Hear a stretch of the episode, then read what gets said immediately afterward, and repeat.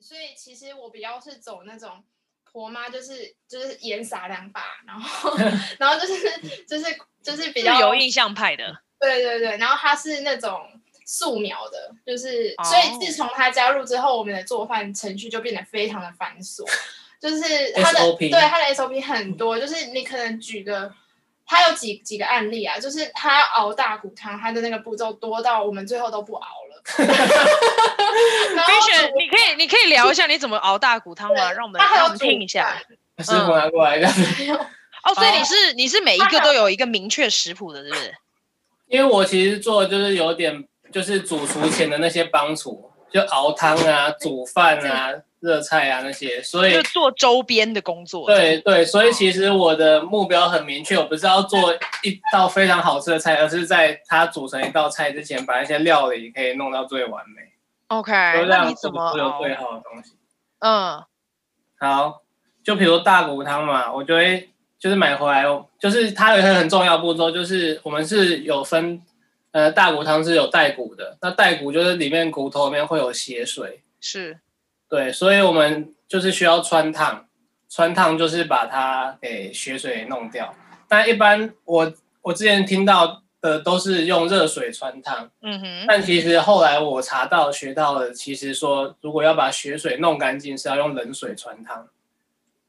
所以你是说你把它放到冷水里面，然后煮到滚吗？还是不要煮到滚？对，煮到滚，煮到滚。哦，就是从冷到煮到滚，而不是滚了之后再加进去。不是。对哦，那你自己实验的结果是什么？的确是冷水穿汤。OK，还是对的。哦，好。嗯，那我应该 OK，我我应该要学一学，因为我哦我都有，但是我没有真的。如果你只是肉而已的话，就是热水汆烫。对，但是你如果有骨头的话，就就不一样。对，然后让它慢慢的血水释出来。对。后来我们都。不要再买骨了。对，我有个问题耶，因为像有时候排骨是有肉又有骨的啊，那那个是有骨啊，就是就是这样就是有骨了。对，OK，所以就冷水。嗯，懂。因为主要是它那个骨髓的那个髓会流出来。了解，所以像猪脚这种也是冷水。对，嘎，它是嗯封闭性的，不会流出来的，就是。OK，就是骨头的剖面不会露出来的时候就不需要用。因为猪脚好像有时候是那个啊，就是有点像狗骨。对，它就是没有剖面的，没有没有露出来，应该就不用。主要是看它的骨髓有没有流出来。了解，我们哇，我们谈话性节目真的好专业哦。而且等一下你，我们刚刚拿了一本，是那一本是你们自己家的食谱，是不是？好可爱哦，小小本。对啊，是自己做的吗？就是里面一些经验，对我们的主要是我的 SOP，但是我有时候我觉得哦，诗慧那个可以，下次如果客人来可以端上台面了，我就请他就是赶快把它记下来，因为可能下次就他的烤香肠跟煮饭也是写的非常的专业。刚刚 Sugar 是不是要继续说煮饭的事？就是大骨汤完之后，是不是接下来下一个例子是煮饭？对啊，煮饭怎么煮？都是他的强项。好，跟我们分享一下你怎么煮。煮饭吗？就其实煮饭的时候，一般人都是洗米洗一洗，然后就洗三四次，然后就去煮了嘛。就是我，嗯，顶多泡一下水嘛。对对对，没错。嗯，但是但是大家我发现就是，呃，如果有吃过日本米的话，日本的饭跟台湾的饭其实吃起来差很多。但是其实台湾品种是从日本改良过来的，所以照理来说。应该说，台湾的稻米就日本引进，日本改良，日本人有殖呃有有统治过台湾人嘛，对吧？所以其实我们煮的东西，照理来说是日本人他喜欢吃的东西，但是我们吃吃不出吃不不一样，是吗？对啊，但是吃的是跟日本人不一样。后来发现，就是我去做一些研究跟调查后，也不是研究啊，就是搜寻以后，OK，就有人教，其实就是在洗米上面，就是其实台湾人都洗的不是很干净。对，那洗米就是一个很重要的步骤，因为洗米那些如果没洗干净，它的米中的杂质会非常影响口感。所以它的教法就是，他们要洗米的时候，一定要洗到你水这样子流下去的时候，那个米它会因为那个水这样打上来，然后那个水呈现出来的不会是浑浊的，这个时候才是洗干净的。哦。哦，然后那个水有没有清澈，会影响它的口感，是啊？非常影响啊。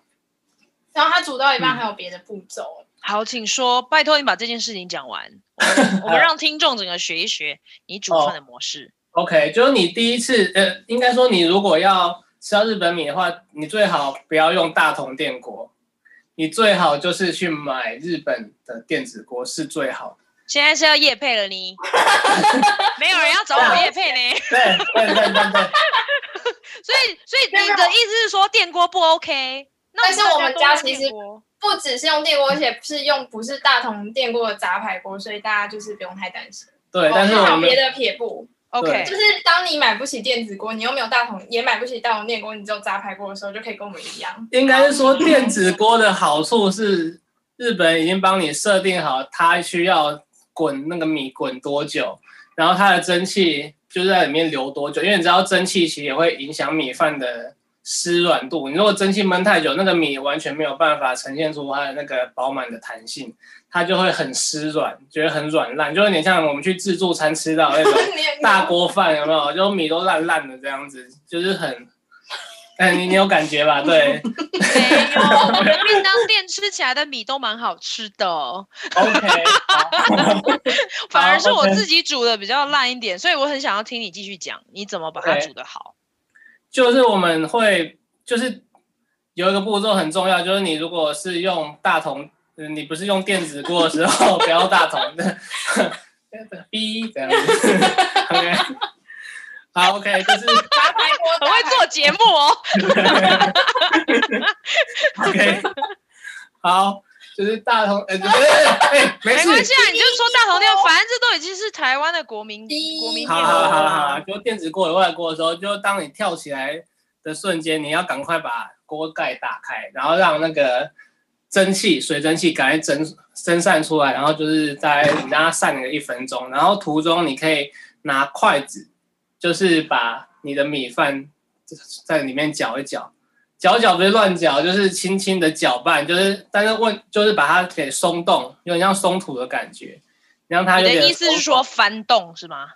对，搅一搅感觉有点黏糊糊的感觉。对啊对啊对啊，我可以说翻动。OK，对，那我是会把它画。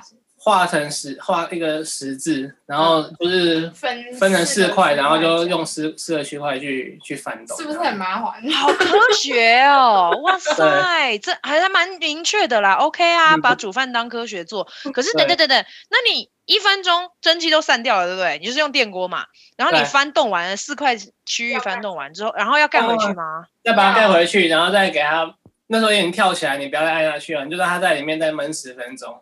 那要保温吗？这个保温要开吗？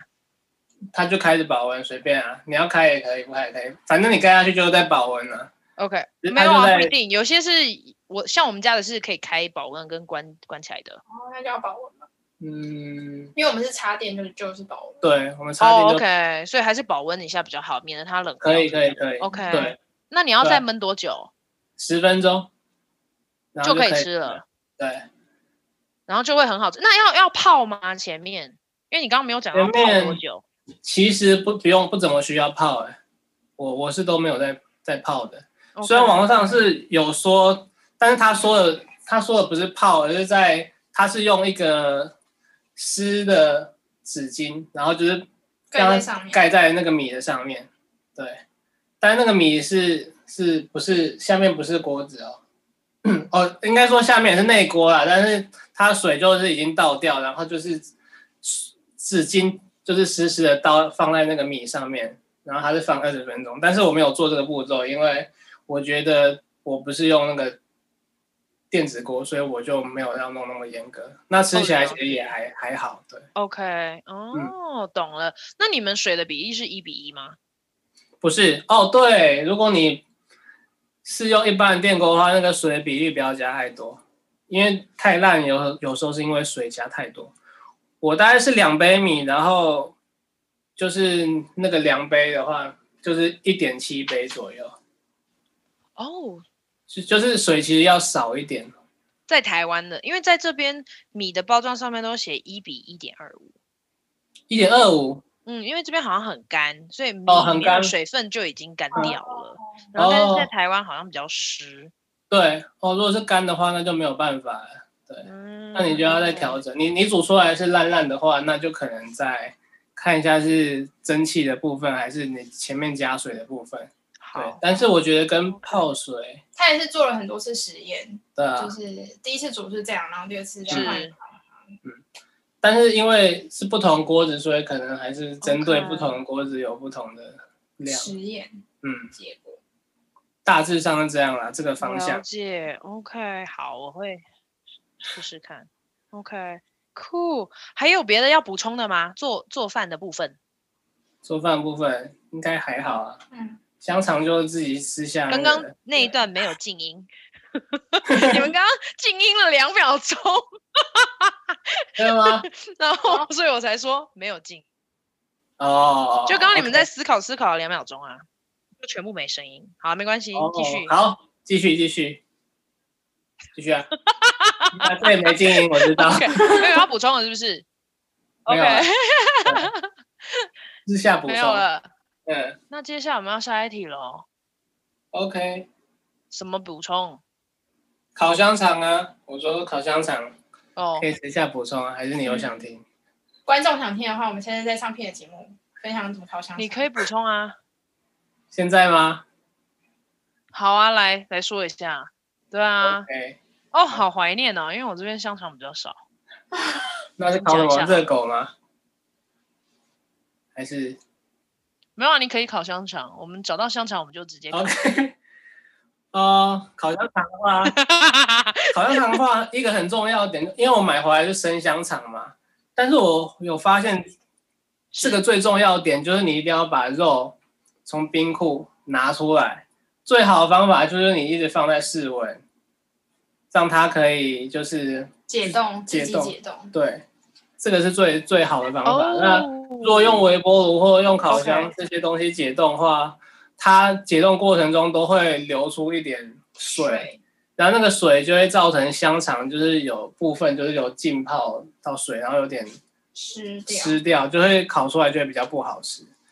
但是但是也没有差那么多啊，就是我觉得还是，oh. 但是如果要最好吃的话，你就是要把它放在室室外，不是室外，就是放在常温的环境下让它解冻，这样它的解冻过程就是不会有水跑出来。这是什么？哦，好，OK，, okay 了解，所以自然的解冻，对，可能要四四个小时。等下刚刚拿的是什么东西？有什么东西要要跟我分享？哦，没有，这个是等一下诗慧要跟你分享的。Oh. 对，然后香肠基本上就是你烤箱一定都会预热，好我们是预热两百度。对对，好，这个没有问题。然后在烤的时候，就是其实香肠它表面是跟油是会起起，就是好像是乳化还是什么作用的，所以我们在烤香肠前，我们会涂一层油。再薄薄的一层橄榄油或者是麻油，反正就是一层油，因为它烤出来的时候就会非常的香。然后接下来就是你烤的时候，就是我是我们一般的大小，我们是大概两百度烤了七分钟左右吧。其实这个时间不一定，但是就是你看到你的香肠表面就呈现出微微的金黄色的时候，你就可以拿出来了。呃，不是不是拿出来说错了，就是可以把火给转小，对，嗯。你们用的烤箱是大烤箱还是小烤箱啊？嗯，蒸烤炉。蒸烤炉，哦、其实不完全是烤箱，okay 对。好，好。对，最后最后我们再调一百六十度，然后再烤二烤个二十分钟左右就可以了。嗯，了解，就是烤干一点，焦焦的感觉。哎、欸，其实不会焦哎、欸，Okay. 其实我们不不会烤到黑，对吧？但你一开始也有烤到黑的时候，那也就是失败的时候，一开始超黑，已经 面目全非了。不要不要这样子好吗？是烤箱的牺牲品。对，我们牺牲了很多香肠换来的这样的食谱。然后烤盘上那是什么、啊？看不出来。因为你其实看到。上面的你看到网络上的食谱，其实跟你自己在家里做测试，还是会有一定的差别啊。是，就我们用的器具都不一样啊，就算是，对啊，就这样子。OK，好啊，嗯、我们刚刚聊了一下婚后的生活嘛，然后还特别琢磨了一下你们怎么做饭、怎么分工等等的。那你们好像有讨论到要接下来是教养还是怎么样才会才会谈到温柔生产课，对不对？对，这个契机是什么？契机就是因为我们其实都一直在呃有点回顾。就其实，在婚后的时候，我们也也不知为何就开始回顾起自己的求学生涯，然后其实我们没有到非常满意自己的求学生涯，就是就是可能我们都是走算蛮传统的求学路线吧，就是就跟大部分人都一样。嗯。可是因为因为我们也是就是出社会，然后也有像我们就学做菜什么，就会觉得嗯。因为我们以前都很认真念书，可是真真的结婚，然后出社会之后，会发现，就是我们好像怎么都没有学到出社会或者是结婚之后应该要有一些技能，比如说怎么上菜市场啊，或者是怎么样，就是呃管理金钱，或是就是有一些技能其实是呃学校根本完全没有教的，即便在工作职场上需要的。所以就会觉得，怎么会学学用落差那么那么大？所以我们就开始在思考教育的问题。然后因为我刚好本身也是学教育，可是我不想要，我就是不想要走传统教育路线，所以就会，嗯，蛮对于实验教育是非常有兴趣的。所以就是在还没有小孩之前，就是自己也自己对自己做实验教育，因为其实实验教育的范畴还蛮广的，就是不一定是局限在。就是只有小孩，然后后来也发现，就是现在台湾最新的课纲其实也是走，其实就是走实验教育，他们正在推行的路线，就是蛮以学生为主体，然后一生一课表啊，然后学生可以自己就是安排他自己想要学的东西，对，然后我们就刚好有个机会，就是认识呃一些实验，就真现在真的是实验教育工作者，然后他们自己就是因为他们如果要带学生投入实验教育的话，他们自己要先呃让过那个模式，所以他们让的模式是他们想要做什么事，他们想要学什么，他们就自己去呃他们会说组课，就是自己去组合或组成那个课，然后他们可以自己去找他们的同学，然后一起去 share 那个费用。那那他们自己让过这个模式之后，他们带他们的学生也是这样做，就是他们的学生也会。去学他们想要学的，然后他们找的同学，即便是呃真真正的学生，他们找的同学也未必一定要是同年龄，他们可以找年纪比他们长的人来当他们的同学，然后学任何他们想想学的。然后我们参与了一次，就是这些实验教育工作者的的组课，就是其中一个就是我们自己还蛮有兴趣的做饭，就是。一个课程就是做饭，然后另外一个课程就是温柔生产课，所以就还蛮蛮特别的经验。因为一般一般的在学习的过程中，你很难会学到这些课，因为呃，即便是家政课或是健康教育课，就是我觉得跟我我们去上的这些上到的这个实验教育，它所给的内容是非常非常的不同。就举例来说好了，就是。呃，我觉得以前的家政课的的教怎么做菜都是有个明确的食谱，然后那个做法是可能是比较不太健康的，就是可能还要裹粉去炸，或者是怎么样用很重的调味料去去做很传统的菜。可是我们在实验教育的现场，就是学到的课是，我们会去野外把树叶当盘子，就是也把环境教育。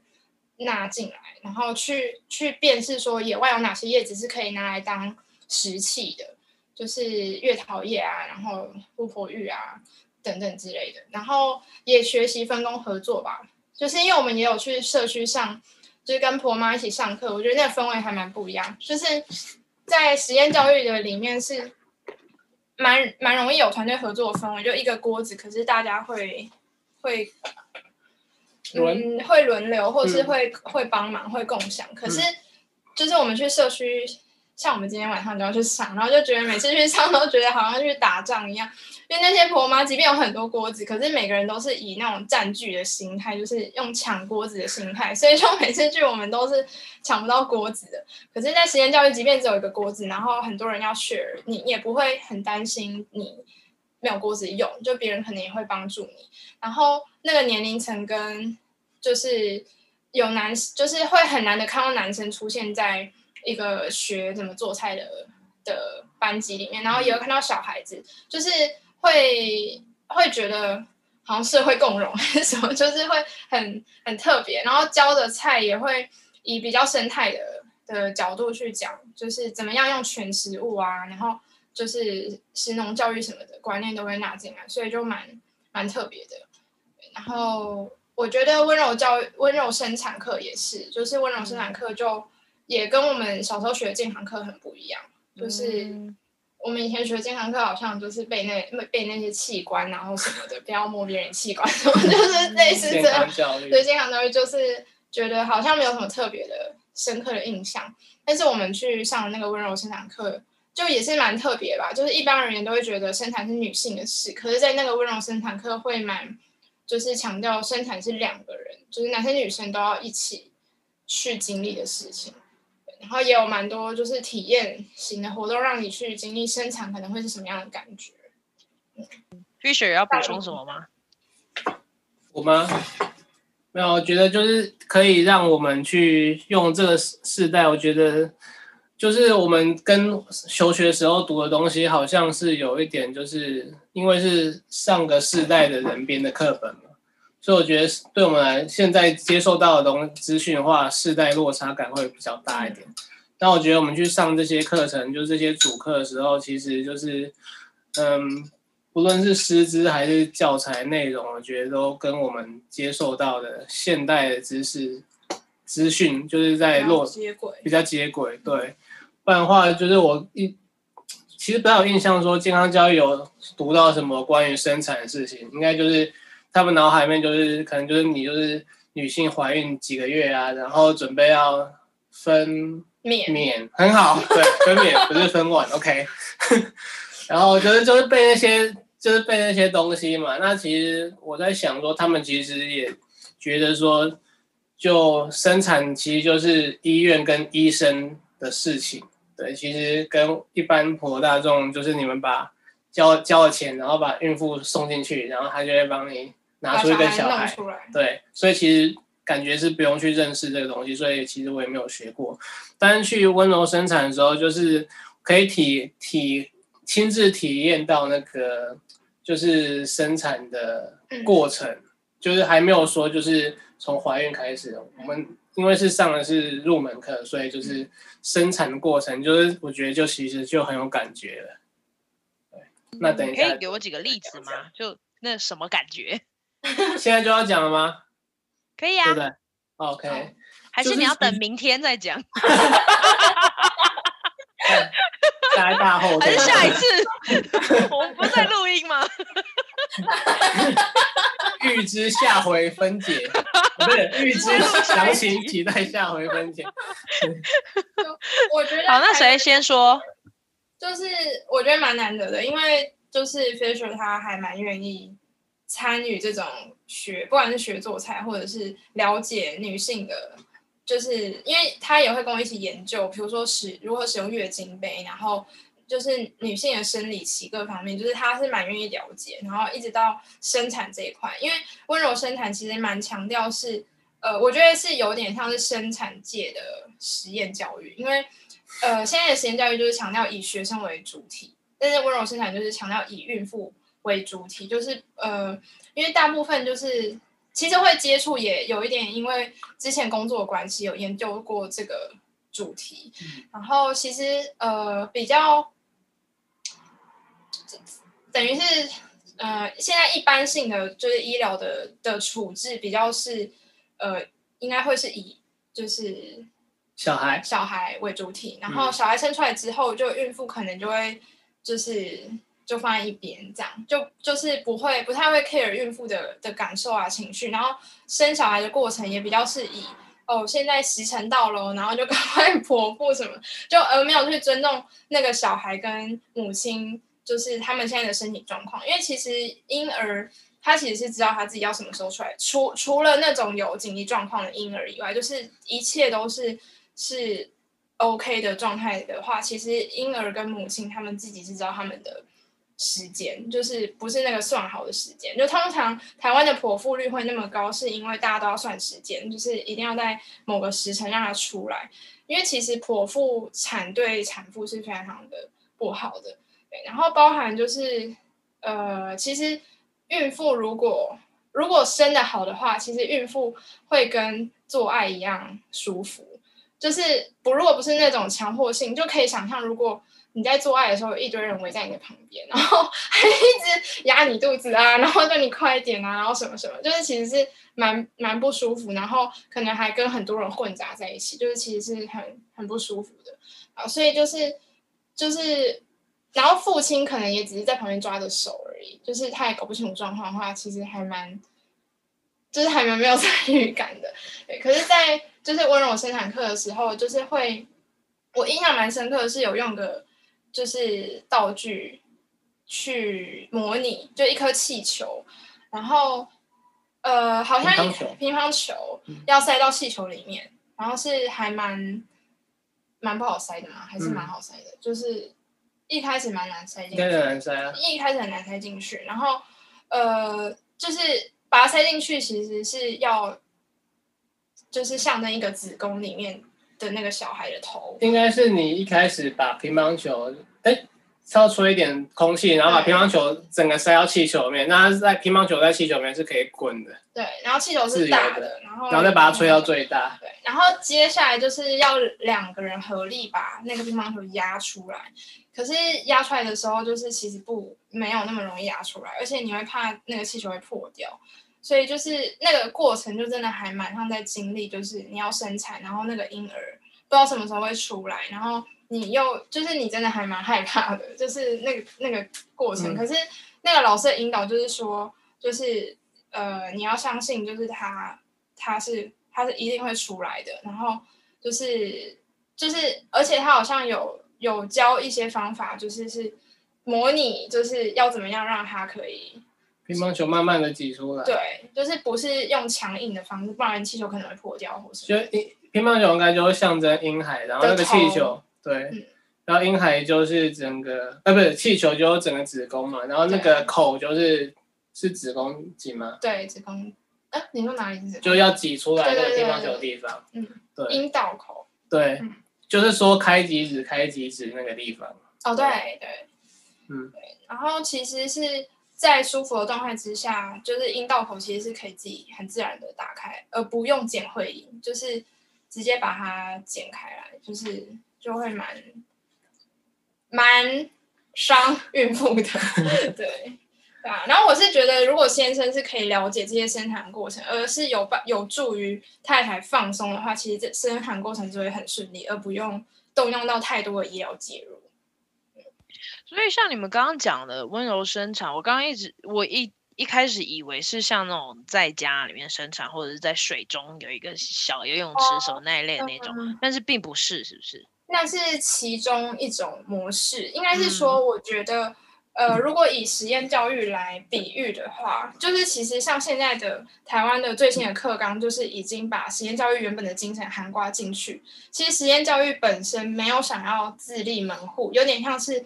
呃，这些内这些 理念没有办法在正规学校实践，以至于他们必须要自己出来才有办法实践。可是如果正规学校可以实践的话，其实不用不需要有实验教育的存在，有点像这样。所以其实呃，很多现在台湾教育界的老师，他们慢慢有实验教育这些概念之后，他们就会带到正规学校里面去，然后实验教育的任务就结束了。那温柔生产也是同样的道理，就是。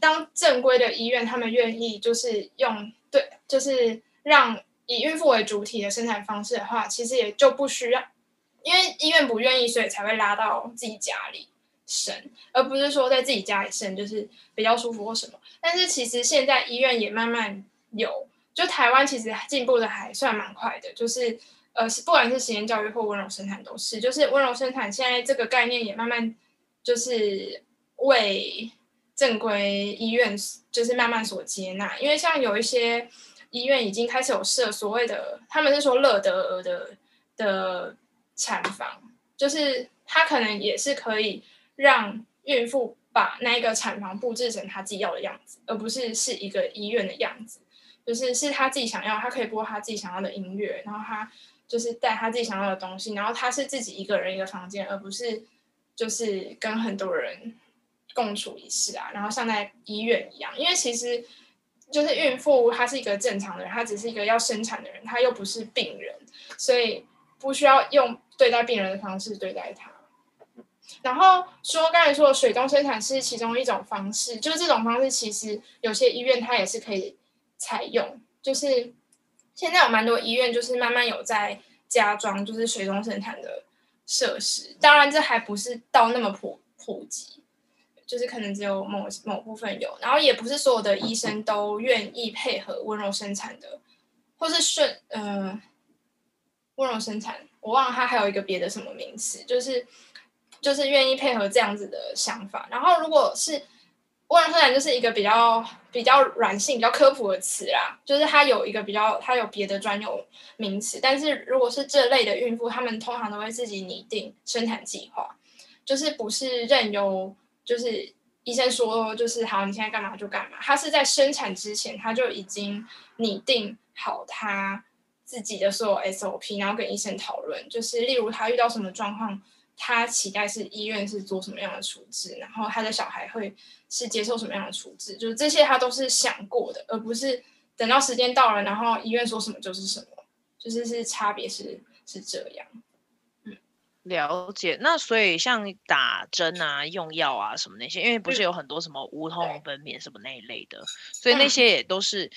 这在这个范畴里面，就基本上是孕妇跟医护方讨论完之后决定的，而不是单方面的接受。是，对，它的主旨是这样吗？OK。对，但是像、哦、呃无痛分娩的话，就是通常会选择温柔生产的孕妇，他们通常都会想要越自然越好，所以他们通常都不会太多的医疗介入，就是医疗只是为了，因为毕竟她生产的那个瞬间，她其实是。他其实没有生病，他就是一般的正常人，他只是在进行一个从事日常行为而已，就是就像吃饭、睡觉、喝水、拉屎是一样的行为。然后他没有任何的生命危机的状态，他其实不需要医疗介入。就像如果我吃东西呛到，我才需要去医院，但是我平常吃东西的时候，我不需要一堆医护人员一直围着我，然后一直就是教我怎么吃。就是其实生小孩是一样的道理，就是没有。生命危险的时候，它是其实是很自然发生的。然后所谓的去医院，很多人都会觉得在家里生很很，很不卫生啊，或什么什么的。可是其实医院才是最多细菌的地方，对吧？而且就是小小孩本来就是就是你经过妈妈的，就是阴道或什么，就是他还需要去接受这些菌，他就是对他的生存是比较好。所以有些剖腹产的。甚至医生还会去直接去沾妈妈就阴道的菌去沾在小孩身上，就是以利他的生存。就是其实，在无菌的环境，其实才是最危险。嗯，OK，了解。我觉得这真的是一个很很值得继续探讨的一个主题。但我有一个其他的问题，就是想要了解为什么你们两个会被这样的一个课程跟概念所吸引。Fisher 先分享。好，我先分享了。嗯。第一个就是，其实我本身就是对教育有一些的兴趣，特特别实验教育，我不是说普及教育啦，对吧、啊？一般教育，然后，嗯，主要是因为这两个东西都是我觉得我比较不了解的状态，但是我觉得又是人类的日常过日常生活中所必经的一些过程，对吧、像是一个是就是，呃。这个叫做，这叫什么？自然农法教育，食物，食物，嗯，食农教育吧。食农教育，对，食农教育，这个我也没有没有经历过。然后另外一个温柔生产，生产也是我没有经历过。但是我觉得他们的概念都是蛮吸吸引我的，就是蛮新的。然后就是他们的理念，其实之前我有听诗慧说过，就是其实我本身也是蛮支持全食物的，对吧？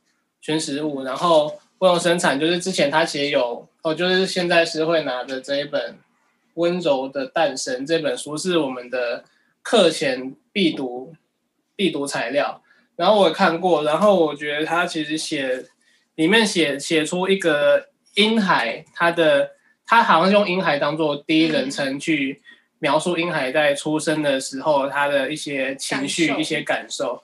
那其实我们一般是以孕妇为第一人称去描述生产这个过程，呃，可以这么说，或第或是第三者，或是第三者的角度，对，总之我们好像没有从婴孩被生出来这个角度去看待生产这一件事情。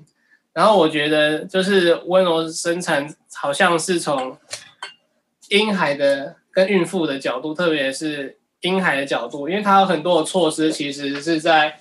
传跟传统的就是生产之后的被医院做的这些处置，就会有很大的不同，所以我觉得我这还蛮吸引我，就是还想去多多的了解这样。对，谢谢你的分享。对对，然后当当嗯，欸，不好意思，我补充一下，就是补充，我觉得温柔生产也是它也是有前提，就是它一定是被。呃，可能是医院或者是接生接生师，就是说，就是你这个是比较低风险的。当然说有一定，就是生产就毕竟还是会有它的风险，所以他们当然是要评估你是低风险才会让你做温柔生产，不然你还是靠离医院越近越好这样子。嗯，对。就是我的话，我觉得无知会带来恐惧吧。就因为我们刚结婚的时候，就是我其实对结婚这件事情也是觉得很无知，然后这无知的的确为我带来恐惧。那我后来是读了一本叫《致家兰》书，就是他是一个父亲写给他的女儿，就是告诉他结婚是怎么一回事，然后给他很多很多的教导。然后我就看了那本书，对我就是要预备结婚这件事情是很有帮助的。那我觉得对于呃怀孕生产这件事情也是，就是。就不管我们学呃，就是看了一些影片，或者是小时候的上了一些健康课，我觉得对于一个要生产的人而言，可能还是一种无知。就是，然后这个无知也会带来恐惧，因为呃，所有就是你问在台湾就是要生，对于生小孩的印象，他们都会说很痛，或者是很可怕，或者是什么什么的，就是好像是一个不得不面对的害怕。可是我觉得这个过程应该是美好而享受，而是期待或喜悦，就是。应该是说，我觉得如果如果可以了解的话，可以让自己是是走这个路线的话，其实，嗯，我觉得对妈妈而言会是一种祝福，而不是因为无知，然后因为没有做过这件事，然后所有的人讲的都是很可怕、很痛，或是忘记了。就很多妈妈生产都是忘记了，可是其实这么重大的事情为什么会忘记了呢？就是就是嗯，就是我觉得这是一个很值得被好好对待的过程。所以就跟预备结婚一样，我会期待，就是如果未来有，就是呃要生产之前，甚至是怀孕，因为其实我们去上课的时候会知道，才知道啦，就是预备要怀孕受孕的前半年，妈妈其实是要大量补充叶酸，就这个我都不知道，就是所以其实我们可能就傻傻的受孕了，也不知道这样，所以就是我觉得越早就是。像我们家就是现在就充满了各种就是教材或者什么的，就可能光就还没有就是受孕之前，可能就是先了解这件事情，就是会会更好。然后我觉得食农教育就是我们都是农，我们是台湾最最强的农学院的学生。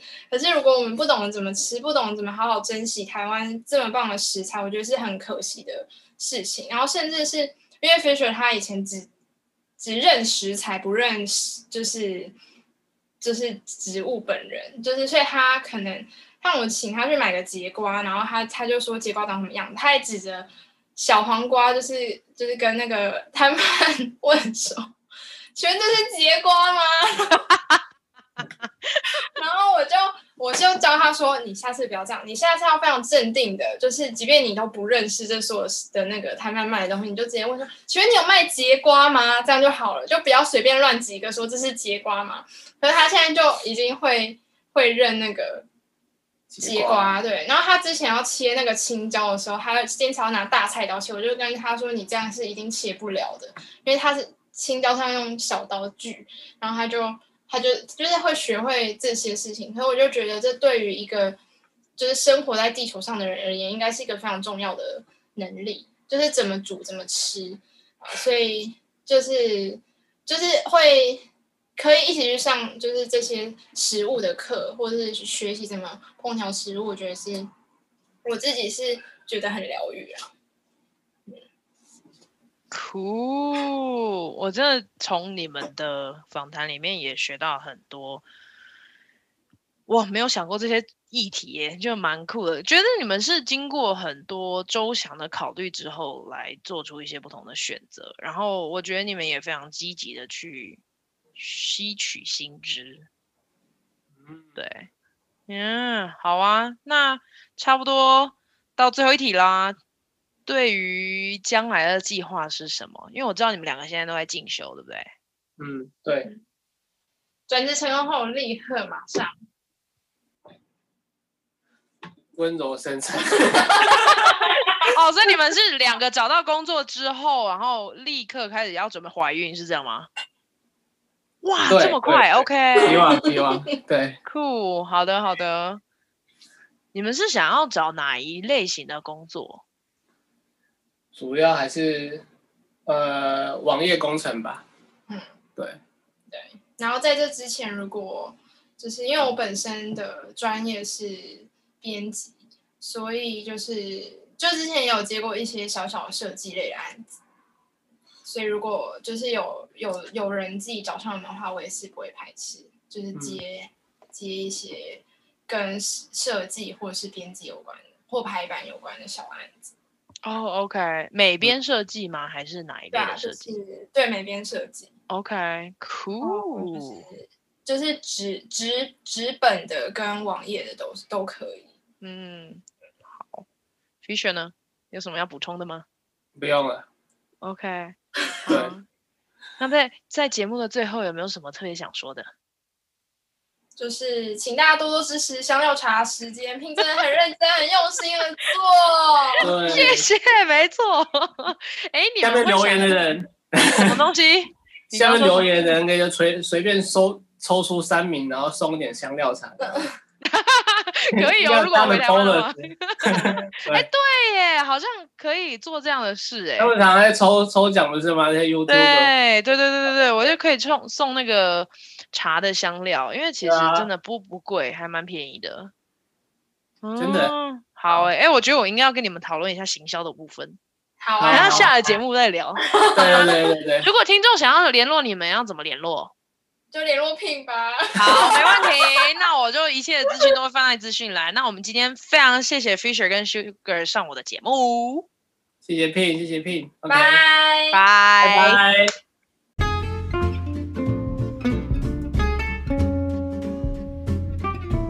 谢谢收听香料茶时间。如果你觉得有人会喜欢这一集，别忘了分享给他们。你也可以在脸书跟 IG 上面追踪我们。如果你喜欢我的节目，你也可以透过小额赞助来请我喝杯茶。详情请见资讯栏。下次见啦，拜拜。好，我们这边做一下开头，就是我们刚刚，呃，我会把这一段，就是现在要录的这一段，把它放到最前面，就基本上是有点像大纲啦。就我们大概聊了什么？对啊，我们现在可以开始。拜拜。不是啊，你拍一下不就拜拜的意思啊？